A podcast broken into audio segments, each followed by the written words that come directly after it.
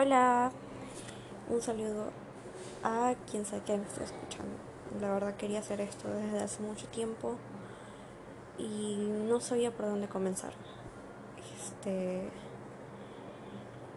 quiero decir ante todo de que esto es un proyecto personal. Esto lo hago como una forma de ayudarme y de alguna forma ayudarte si son las palabras que necesitas escuchar y no soy ninguna coach de vida, no soy ninguna psicóloga, esto solamente lo hago porque de verdad es algo que quería hacer desde hace mucho y espero que me ayude y que te ayude y entre las dos vamos aprendiendo en el camino de todo esto que es el crecimiento, de quererte, de aceptarte, de abrir los ojos y si de verdad necesitas en algún momento hablar con una persona, yo siempre tengo mi teléfono a la mano. Así que si estás siguiéndome por Insta, puedes conseguirme ahí. O si tienes mi número, con gusto te respondo un WhatsApp. Ok, quiero comenzar. Este, ¿de qué va todo esto? Eh, durante mucho tiempo he escuchado podcasts. Eh, me he alimentado de mucha información sobre el amor propio, sobre relaciones, sobre la depresión, la ansiedad, porque creo que es algo de que vengo sufriendo desde hace muchos, muchos años. Y la verdad sí me ha tocado lidiarlo sola y no ha sido fácil. He tenido a excelentes amigas que me han apoyado durante muchos, muchos años y me he encontrado también en el camino a muchísimas personas que adoro, aunque tengo años, meses que no sé absolutamente nada de ellos, pero no me importa porque mi corazón los sigo adorando. Entonces, durante tengo como tres meses pensando cómo comenzar este proyecto, cómo comenzar este contenido.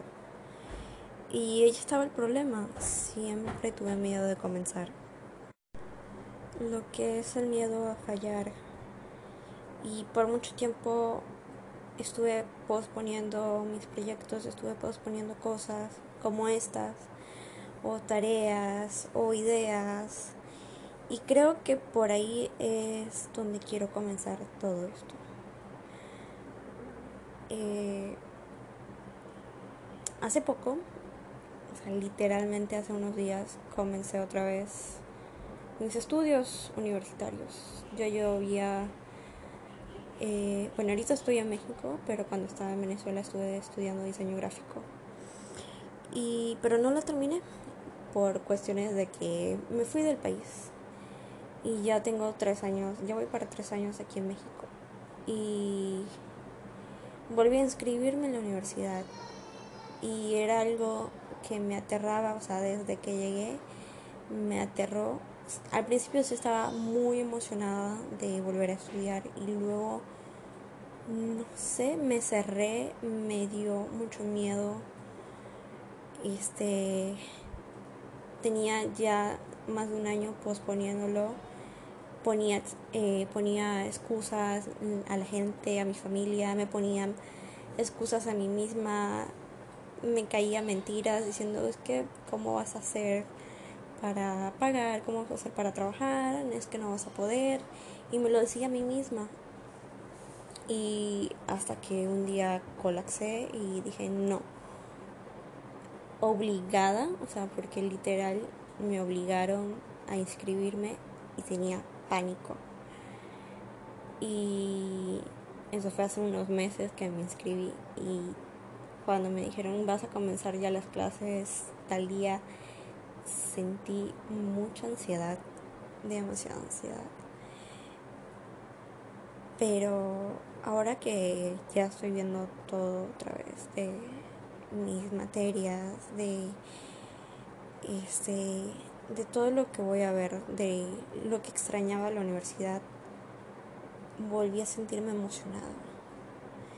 Y era algo que siempre, es, es algo que siempre le digo a mis amigas y que yo nunca lo apliqué y es algo que me estoy dando cuenta ahora.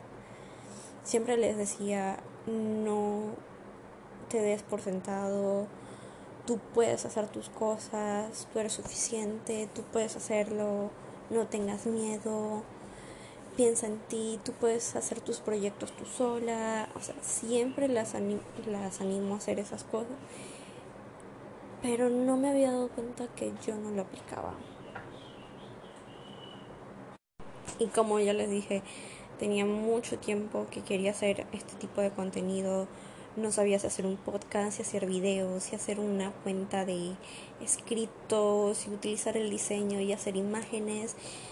Y la verdad, esto es solamente un primer paso al algo que espero que crezca, que yo mantenga, porque es algo que quiero hacer.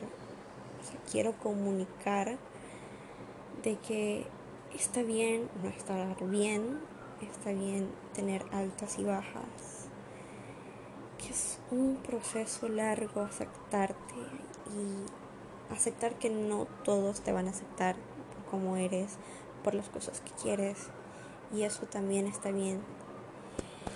Y no me di cuenta, o sea, no estoy haciendo esto porque dije, no, ya comencé la universidad y ya estoy súper emocionada. No, sino de que hoy ocurrió algo con una persona que conocí hace unos días, una chica, y